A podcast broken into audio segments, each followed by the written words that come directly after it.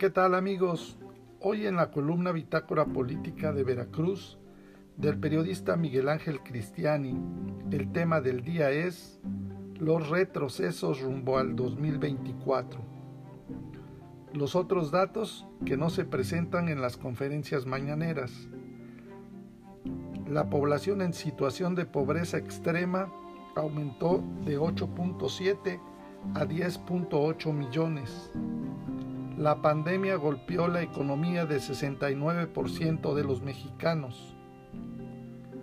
Un querido amigo lector de Bitácora Política Veracruzana nos hizo llegar una recopilación de otros datos que naturalmente no figuran ni figurarán en las conferencias mañaneras del presidente Andrés Manuel López Obrador. Se trata del trabajo titulado Avances y retrocesos rumbo al 2024 por Federico Reyes Heroles, en que en su primera parte presenta los focos rojos en lo social que han sido registrados en las últimas fechas y que se pueden comparar con los de otros gobiernos anteriores. A continuación, les compartimos algunos de esos otros datos. Primero los ricos. El gobierno del presidente López Obrador, cuyo lema central es primero los pobres, brinda menos apoyos a las familias con mayor pobreza que en el sexenio pasado. Peña Nieto no le daba programas gubernamentales al 39% de la población con menos ingreso. López Obrador ahora no le da al 50% de acuerdo con lo que dicen las familias. 10% de las familias con mayores ingresos laborales que recibieron apoyos gubernamentales en el año 2018 se daba el 6% y en el 2021 se da el 12%. ¿Se acuerdan de aquel dicho de que al inicio de la pandemia nos iría mejor a los mexicanos porque nos había caído como anillo al dedo? Pues aquí están algunos de los rezagos sociales por el impacto del COVID. Coneval, la población en situación de población extrema pasó de 7 a 8.5%, un aumento del 8.7 a 10.8 millones de personas. En 2018, el decil más pobre de la población, 60% de los hogares recibía el beneficio de algún programa social, 40% restante no recibe ninguno. En 2020 la situación era al revés, 40% de los hogares más pobres recibía el beneficio de algún programa social, pero el 60% restante ninguno. De acuerdo con el INEGI, en 2020, un tercio de los hogares en México no pudo pagar la renta o la hipoteca de la vivienda. Encuesta del financiero. Pandemia golpeó la economía de 69% de los mexicanos. En general, la tasa de atención en el sistema público de salud se redujo al 43%, con lo que el gasto de bolsillo para las familias, ya de por sí era elevado, se incrementó.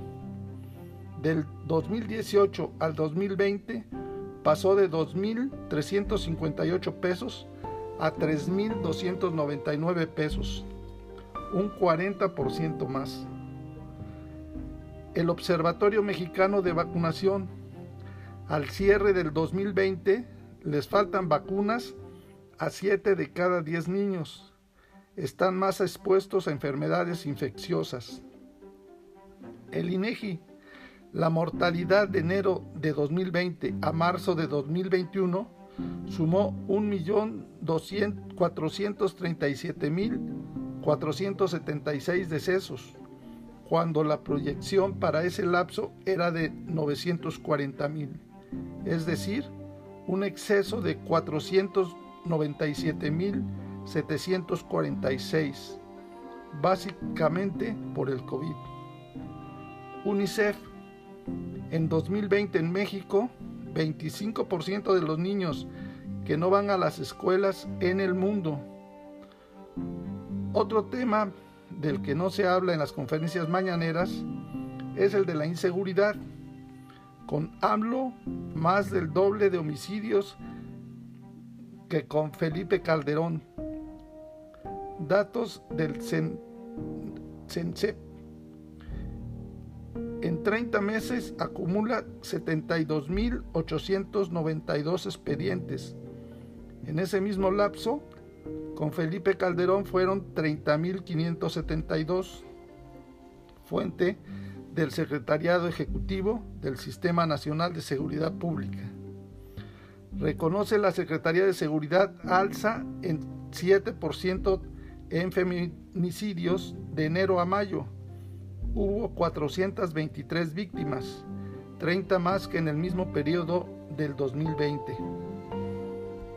En general, estas son las otras cifras de los primeros 31 meses de gobierno.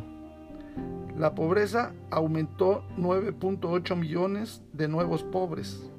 La violencia aumentó 108% con 89.041 homicidios. El Producto Interno Bruto registró la peor caída con menos 4.4% y la deuda pública alcanzó un máximo histórico de 1.6 billones de pesos desaparecidos en México. El Estado mexicano tiene un registro histórico de más de 91 mil personas desaparecidas y no localizadas. Y de seguir la tendencia, el año 2021 acabará con más de 100 mil casos, reconoce Alejandro Encinas, subsecretario de Gobernación.